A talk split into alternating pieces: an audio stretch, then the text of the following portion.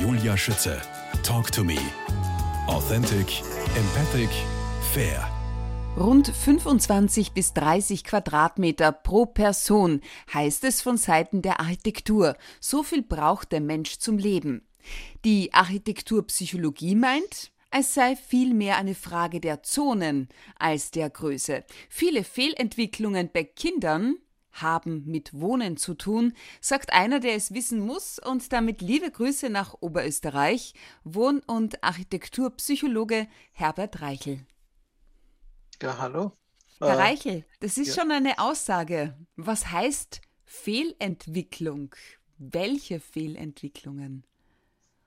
Bei Kindern ist es natürlich so, dass Kinder zuerst einmal sehr stark äh, auf die Beziehung der Mutter und des Vaters, also primäre Bezugsperson, sobald diese primäre Bezugsperson Sicherheit äh, vermitteln kann, ist das Explorieren, das heißt äh, das Ausdehnen der Welt immer wichtiger. Also das heißt, Kinder wollen dann erforschen und wenn sie in diesen Erforschen eingeschränkt werden, dann schenkt man damit die Möglichkeiten ein der Entwicklung.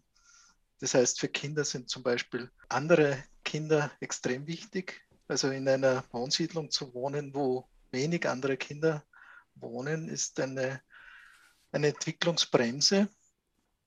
Fehlende Natur ist eine Entwicklungsbremse, weil diese Natur sehr viele Möglichkeiten bietet für die Kinder. Also das sind diese Hauptfaktoren. Und äh, was auch noch dazu kommt, ist ähm, eine Ortsbindung. Das heißt, äh, Kinder brauchen einen Platz, wo sie sich zu Hause fühlen. Das ist immer verknüpft mit positiven Emotionen. Das heißt, an einem Ort, wo wir positive Emotionen erleben, werden wir uns auch zu Hause fühlen und diese Ortsbindung dann entwickeln. Und das, ist, das gibt Sicherheit, Geborgenheit und, und so den Rahmen zum Leben. Erst mit dieser Sicherheit können wir weitere Entwicklungsschritte gehen. Mhm. Also wir brauchen immer, immer Sicherheit und Geborgenheit, um, um weitergehen zu können. Sozusagen. Was ist mit Ruhe? Wie viel Ruhe brauchen Kinder? Also ganz wichtig ist zu, zunächst ähm, für kleine Kinder, die sind sehr gefährdet für Reizüberflutung. Also in den ersten Monaten schotten sich kleine Kinder sowieso ab, also die nehmen dann nicht alles wahr. Und dann so ab dritten, vierten, fünften Monat nehmen sie die Reize stärker wahr. Und dann ist es natürlich wichtig, dass, dass es keine Reizüberflutung gibt. Und Kinder, äh, das kann man beobachten, Kinder haben gerne Verstecke. Mhm. Und diese Verstecke, das sind eigentlich dann dieser Rückzug und die Ruhe, wo, wo sich die Kinder diesen Reizen entziehen. Aber diese Verstecke sollen so sein, dass sie nicht irgendwo im Kinderzimmer sind, wo sie weg sind von den Eltern oder von anderen Personen, sondern sie wollen dabei sein. Sie wollen sich sozusagen verstecken und, und, und einen geschützten Ort aufsuchen, aber trotzdem dabei sein. Wie kann das, das dann aussehen? Was, das kann so aussehen, dass man zum Beispiel in, im Wohnbereich äh, Möglichkeiten schafft, wo sich Kinder Verstecke bauen oder vielleicht so kleine Nischen schon baut, beziehungsweise mit der Einrichtung oder irgendwie im Gebäude schon Nischen vorhanden sind, wo Verstecke einfacher gebaut werden können.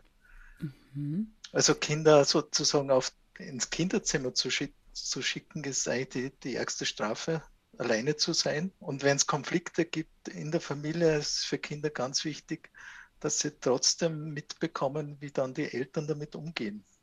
Ja. Also wenn sie im Kinderzimmer sind, bekommen sie das nicht mehr mit. Und wenn sie aber irgendwo in einem Versteck sind, sie fühlen sich mal geschützt, bekommen aber mit, was passiert. Ruhe auf der einen Seite, Aktivität auf der anderen Seite, Isolation, das ist nicht von der Hand zu weisen, kann zu psychischen Krankheiten führen. Insbesondere mhm. Kinder brauchen den Kontakt zu anderen. Wie schaffe ich den idealen Wohnbereich für mein Kind, gerade in Zeiten wie diesen, gerade mal mit und dann wieder ohne Homeschooling? Also eine Wohnform, die sich sehr, sehr gut bewährt, sind gemeinschaftliche Wohnprojekte, wo sich sozusagen die Nachbarschaft schon vor den Gebäuden entwickelt. Also das sind Familien, die sich zusammenschließen und in einer ähnlichen Lebenssituation sind und damit ähm, eigentlich für Kinder, aber auch für die Eltern, weil dann die Unterstützungsmöglichkeiten da sind, sehr viel Stress wegnehmen. Und für die Kinder ist das Entscheidende, die Kinder können dann das eigene Leben selbst organisieren. Wenn das ein, ein Projekt ist, wo, wo geschützte, wo Freunde in der Nähe wohnen, ohne dass sie über irgendeine Straße gehen müssen oder irgendwo in einem gefährlichen Raum sind oder in, im öffentlichen Raum, wo sich dann die Eltern fürchten meistens. Also dann können die, die Eltern die Kinder besser loslassen. Und diese Eigenständigkeit ist für die, für die Kinder dann ganz extrem wichtig. Mhm. Wer also, jetzt aber diese Möglichkeit nicht hat, wie kann man also in, in trotzdem seinem Kind genau Gutes tun? Also das sind jetzt verschiedene Ebenen. Also wenn mhm. man zum Beispiel jetzt eine Wohnung sucht, würde ich darauf achten, dass man in dieser Wohngegend, dass die Kinder rausgehen können ohne die Eltern.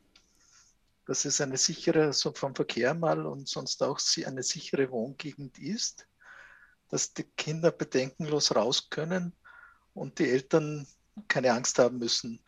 Also das ist eine große Entwicklungsbremse wieder, wenn die Kinder immer begleitet werden müssen. Wenn man eine Wohnung hat, ist es wahrscheinlich gut, einfach die Nachbarschaftskontakte gut zu pflegen.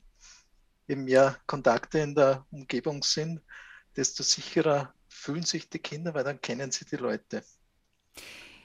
Herbert Reichel ausgezeichnet worden, unter anderem mit der Ehrenurkunde zum Themenkreis Familienfreundliches Wohnen vom Land Oberösterreich im Rahmen des Landeswettbewerbs Familie braucht Raum zum Leben. Ihre Tochter ist 17. Wie sind denn Sie eingerichtet und dann auch Ihre Familie? Ja, wir haben ein Einfamilienhaus. Also wenn ich es jetzt vergleiche mit einem gemeinschaftlichen Wohnprojekt, würde ich es als nicht so optimal sehen, weil in vielen Einfamilienhaussiedlungen die Spielmöglichkeiten für die Kinder oder die Kontaktmöglichkeiten gar nicht so gut sind. Da gibt es Straßen und Grundstücke und dazwischen eigentlich sehr wenig, außer es ist ein Spielplatz in der Nähe. Das heißt, das ist nicht die optimale Wohnform.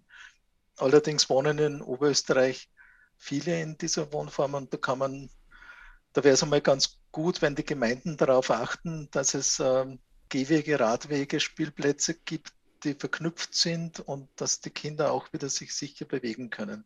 Es ist bei uns weitgehend einmal gegeben. So ein kleines Detail, das ich meiner Tochter mehr oder weniger geschenkt habe, ist, dass ich so ein, ein, einen Einbau des, des Hauses so gebaut, dass bis zum Giebel offen ist im Obergeschoss. Und dadurch ist es relativ hoch. Dann habe ich eine Zwischendecke eingefügt, wo man quasi mit, mit einer Leiter rauf kann. Das habe ich dann absturzsicher gemacht. Da hat es eine kleine Nische. Ja, ist das cool. Das, ja, das ist, da ist sie jetzt leider schon zu groß. Ja, aber es das, kommen irgendwann Enkelkinder. Genau. Na, ist genau. das lässig? Also ist, solche ja. Dinge sind auf alle Fälle gut, mhm. wenn man es dann auch gemeinsam mit den Kindern macht, weil die Kinder dann die eigenen Ideen einbringen und das, das gibt wieder Wertschätzung und weil Sie sagen, gemeinsam mit den Kindern. Ich habe gelesen, dass wir nicht gewohnt sind, über eigene Bedürfnisse nachzudenken, geschweige ja. sie zu kommunizieren, ja, unsere Wohnbedürfnisse. Gibt es ja. da irgendwelche Tricks? Ja, Tricks. Also ich kenne das sehr, sehr gut aus der Planung von Einfamilienhäusern zum Beispiel mhm. oder auch von Wohnungen, äh, dass die Leute, also wenn die Leute schon Ideen haben für das Haus, vergessen sie sehr oft auf die Rückzugsbereiche. Ich weise sie dann einfach darauf hin. Und äh, ich habe dann auch Übungen, zum Beispiel eine Fantasiereise zum eigenen Traumzimmer die man machen kann, um einfach zu, zu ergründen, wie ist der Raum, wo ich mich zurückziehen und erholen kann und wo ich mich total geborgen fühle. Das, äh, das sind vielleicht kleine Tricks, aber äh, die, die, Leute gestehen sich das oft nicht zu. Wenn man es wenn anspricht, dann ist doch oft so, dass man sagt, okay, ja, das wäre mir schon wichtig. Aber eigens Zimmer können wir uns ja nicht leisten, also noch ein Zimmer dazu, das geht nicht. Dann braucht man irgendeine Lösung mit einer Nische. Mhm. Wir nennen das die persönliche Nische, wo der Mensch das, die Möglichkeit hat, einen ganz eigenen Raum für sich selbst herzurichten. Vorsicht vor Einflüsterungen und Modetrends, sagen Sie. Wie darf ich denn das verstehen? Ja, Modetrend zum Beispiel wäre zu viel Glas. Also Glas ist ja ein tolles, tolle Erfindung, weil es ermöglicht uns Licht und, und wir brauchen natürlich viel Tageslicht. Wir sind ja in der Natur. 99 Prozent unserer Menschheitsgeschichte waren wir fast nur in der Natur die Tatsache, dass wir so viel in Räumen sind, das ist ja sehr, sehr kurzfristig erst entstanden. Und wenn wir zu wenig Tageslicht haben, ist das einmal sehr schlecht für die psychische Gesundheit, aber auch für die körperliche Gesundheit. Das heißt, Glas ist in diesem Sinne sehr gut. Problematisch ist es dann, wenn die Privatheit leidet. Wenn ein Haus dann total einsichtig ist und man so das Gefühl hat, ähm, im Schaukasten, im Schaukasten zu, sein. Ja. Genau. Mhm. Und, und und keine Geborgenheit mehr erlebt. Und das Zweite beim Glas ist, dass es eine sehr harte Oberfläche ist. Das heißt, die Akustik wird schlecht. Mit der Akustik wird immer auch die Kommunikation schlecht. Weil wenn, wenn bei schlechter Akustik ähm, kann man sich schlechter unterhalten. Und das heißt, Kommunikationsprobleme in der Familie können auch mit der Akustik zu tun haben. No, bei Eheproblemen kann man sich überlegen, haben wir zu viel Glas im Haus? ich verstehe. Was sich jetzt ja. für viele Menschen gut anfühlt, und sie, sie betonen es auch immer wieder, ist die Natur. Bringen Sie mehr genau. Wärme und Natur in Ihre Räume, äh, genau. sagen Sie. Naturelemente bringen Erholungsqualität. Wie? Mhm. Haben Sie ein paar konkrete Beispiele für uns, die man auch geschwind mhm. einmal umsetzen kann? Im Nachhinein auch, weil nicht jeder steht jetzt ja. vor der Herausforderung, ein Haus zu bauen oder umzuziehen. Ja, Natur kann man natürlich jetzt mit Pflanzen einmal. Aber man kann natürlich auch nicht alles mit Pflanzen vollstellen. Vielleicht erzähle ich noch kurz eine Studie. Mhm. Das war eigentlich eine Studie, die eine, eine Initiation für, für diese Forschungsrichtung. Also das hat dann erst so richtig begonnen, das war schon in den 80er Jahren. Da hat man untersucht, wie die Genesung nach einer Operation passiert bei Leuten, die in einem Park sehen, auf eine Baumgruppe oder auf ein, eine Hausmauer. Und da hat man herausgefunden, dass die Leute, die in die Natur sehen und drei Tage früher nach Hause gehen können, weniger Schmerzmittel brauchen. Gott sei Dank gibt es schon Krankenhäuser, die, die, die dies berücksichtigen, aber leider auch noch in vielen viel zu wenig. Und wenn man diesen Blick hinaus nicht hat, kann man mit Bildern einiges kompensieren. Bilder sollten dann nicht einfach nur Natur sein, weil Natur kann auch bedrohlich sein. Also, also sollte man nicht unbedingt Natur. dann Leoparden genau. aufhängen. Oder, mein Schlafzimmer. Genau. das wilde Kätzchen. Ja, genau. oder einen Gebirgsbach, der vielleicht gefährlich wäre, oder schroffe Felsen. Okay. Also ja. es wären so eher so weitläufige Landschaften, wo man einen guten Überblick hat, weil Überblick ist immer Sicherheit. Weil da haben, wenn, sobald man einen Überblick hat, sieht man, ob irgendwo eine Gefahr lauert und das gibt Sicherheit. Mhm. Das heißt, so ist Savannenlandschaften ja. würden das oder eine, auch ein Park. Ein Park ist zwar keine wilde Natur, aber Park ist, ein Park ist meistens so mit Baumgruppen und, und nicht so dicht. Ein ganz mhm. dichter Fichtenwald zum Beispiel ist eher bedrohlich. Die Haptik spielt auch eine Rolle. Inwiefern? Also das ist ja die, die Lehre vom Tastsinn. Ja. Was könnt ihr denn da verändern im Positiven bei mir daheim? Sag mal, für, für Kinder ist es wieder sehr, sehr wichtig, dass zum Beispiel der Boden eine weiche Qualität hat. Mhm weil Kinder sind sehr viel am Boden beim Spielen und äh, Holzboden sollte dann nicht versiegelt sein, sondern einfach noch diese Holzmaserung auch spürbar sein. Ganz wichtig ist einfach, dass auch durch das Spüren die Vielfalt der Natur, also durch das, das Begreifen der Oberflächen, die Vielfalt. Also es, jede glatte Oberfläche ist einfach nur technisch und glatt. Also ist dann hygienisch, aber es sollte am besten auch beim Holz zum Beispiel die Maserung spürbar sein. Okay. Weil das sind Reize. Also wir brauchen immer Reize. Das Problem ist zum Beispiel, man spricht auch viel von hochsensiblen Menschen und man denkt dann, hochsensible Menschen würden weniger Reize vertragen, weil die sind sehr reizempfindlich. Wenn ich aber einen hochsensiblen Menschen in einen weißen Reiz armen Raum gebe, wird er darunter leiden, so wie jeder andere Mensch genauso. Weil wir Menschen brauchen eigentlich also positive Reize. Und die Natur hat diese positiven Reize in der Farbe, im Licht, in der Berührung, auch im, im Geruch. Es gibt ja auch dieses Waldbaden in Japan, wo man durch diese Terpene, die man einatmet, dann mehr Widerstandskraft gegen Krebs bekommt.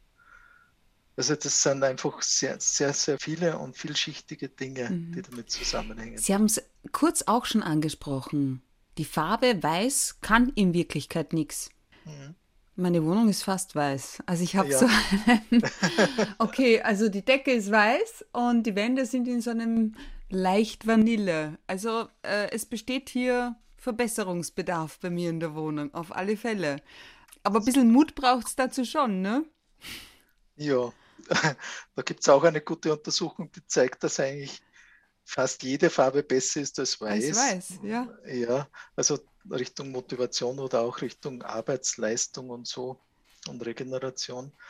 Allerdings natürlich, wir sind es gewohnt und die meisten Menschen denken, mit Weiß kann man nichts falsch machen. Genau. Aber es stimmt leider nicht. Ja. und äh, wie schaut ja. denn Ihre, wie schaut denn Ihr Haus aus? In welchen Farben ist es denn? Ja, wir haben sehr viel Holz. Also mhm. wir haben ein Holzhaus und da sind dazwischen verputzte Flächen. Die sind großteils auch weiß, weil zum Holz ist das Weiß ein guter Kontrast. Wenn ich dann dunklere Farben nehmen würde oder abgedunkelt, dann wird Holz ist schon sehr viel, wird dann sehr immer dunkler. Deswegen habe ich nicht so viel Farbe herinnen. Sie haben also, also, kein warmes Grün für die Ruhezonen doch, und kein doch. helles Orange für die Aktivitätszonen? Doch, doch. Na wirklich? natürlich, natürlich. Also zum Beispiel jetzt bei, äh, wo man die Farben sehr, sehr gut einsetzen kann, ist mit Plissés. Ja, was ist Vorhänge das? natürlich. Ach so, ja. Plissés sind so diese Stofflamellen, die man innen anbringen kann zum Blickschutz. Und da haben wir, also im, im Schlafzimmer ist das meiste ja Holz und das warme Grün mit den Vorhang, Vorhängen und Plissés. Damit ist es schon sehr, strahlt sehr viel Geborgenheit aus. Worin liegt jetzt der genaue, sag mal, Cut, Unterschied zwischen der Wohn- und der Architekturpsychologie? Also in der Architekturpsychologie geht es einmal ganz grundsätzlich darum, wie wirken Räume auf den Menschen. Räume gibt es natürlich zum Arbeiten, zum, zum Lernen und zum Wohnen und für viele andere Dinge. Das heißt, die Wohnpsychologie ist in diesem Sinne ein Teil der Architekturpsychologie. Nur das Wohnen ist das komplexeste, die komplexeste Bauaufgabe und die schwierigste Bauaufgabe, weil beim Wohnen sind einfach die meisten Bedürfnisse relevant. Und beim Wohnen ist es wichtig, ein gutes Umfeld für die Kinder zu schaffen und gleichzeitig auch für ältere Menschen die Möglichkeit zu geben, aktiv zu bleiben. Das heißt, die, die Aufgaben sind in der Wohnpsychologie, deswegen ist eigentlich die Wohnpsychologie die Königsdisziplin der Architekturpsychologie, weil es die meisten Herausforderungen bietet. Welche Grundsätze sollten jetzt demnach Planer bei der Gestaltung von Wohnungen, Häusern oder auch den, dem äh, urbanen Raum Ihrer Meinung nach beachten? Also ein ganz wichtiger Grundsatz wäre für mich, den Widerspruch zwischen Kultur und Natur etwas aufzuheben. Also Architektur sieht sich sehr stark als Kulturleistung und verdrängt dadurch dann ein bisschen das Natürliche. Und die Natur, das sozusagen als Einheit zu sehen, würde schon sehr viel bewirken, weil wenn ich sozusagen durch die Architektur und durch Gebäude etwas Besonderes schaffen möchte, dann wird es meistens eher für den Menschen eher bedrohlich. Also die meisten großen Gebäude sind für Menschen eher bedrohlich und stressauslösend. Da wurde auch untersucht, dass wenn man bei einer Aufgabe am Computer über den Computer ein, ein Bild von einem hohen, hohen Haus hat, dann wird man langsamer. Also dann bearbeitet man diese Aufgabe langsamer. Man hat okay. gesagt, das ist dann, man friert sozusagen, auch die Gedanken werden langsamer. Man, man, man erstarrt in Ehrfurcht und, und den Menschen geht es eigentlich nicht mehr gut. Mhm. Und das ist leider in vielen öffentlichen Bauten der Fall. Und auch so in Verwaltungsbauten wie zum Beispiel also Landesregierung in Oberösterreich und so weiter. Ich verstehe. Jetzt, wo wir uns so drüber unterhalten, können oder könnten dann eigentlich nicht auch Psychologen und Psychiater von den Erkenntnissen der Wohn- und Architekturpsychologie profitieren? Ja, sie könnten und sie tun es auch. Also in unserem Lehrgang haben wir einige Psychologen, Psychotherapeuten, mhm. die das dann anwenden in der Arbeit mit Menschen, weil es ist sehr, sehr entlastend. Also wenn ein Mensch in Psychotherapie geht oder psychisch krank ist, dann ist er immer damit konfrontiert, er müsste sich verändern oder es, es stimmt irgendwas nicht mit ihm. Wenn man aber sagt, okay, ich verbessere jetzt das oder ich schaffe mir eine persönliche Nische, dass es mir besser geht, dann verändere ich die Umwelt und brauche nicht nur an mir selbst herumdoktern. Das heißt, man kann einfach durch die Außengestaltung dann das, so einen Kreislauf schaffen, dass es einem besser geht. Es ist natürlich nicht alles, aber kann sehr viel beitragen dazu. Und in der Psychiatrie sowieso. Also psychiatrische Anstalten, das ist ein großes Thema. Da gibt es allerdings auch schon Evidence-Based Design, schon sehr einige gute Beispiele. Wie zum Beispiel? Äh, zum Beispiel, dass man den Leuten Privatheit gewährt und trotzdem mitbekommen, was die Leute machen. Also das hängt dann sehr viel mit, den, mit der Raumstruktur zu tun, dass man zum Beispiel ein, den Leuten die Möglichkeit gibt, sich im Garten zu betätigen, dass man ein, ein, Atrium macht, wo die Leute einen kleinen Garten haben mit Hochbeete und so. Da, auch Materialien, wie Sie gesagt haben, also das einfach Weichheit, Akustik, sind einige Dinge. Also eine schlechte Akustik verstärkt natürlich Aggression und, und Aggression ist in psychiatrischen Anstalten ein großes Thema. Das kann ich mir vorstellen. Mhm. Mentale Gesundheit in Zeiten wie diesen noch viel mehr von großer Bedeutung, möchte ich sagen. Herbert Reichel, was äh, Ihr Institut, kurz IWAP, dazu beitragen kann, darüber unterhalten wir uns in Teil 2.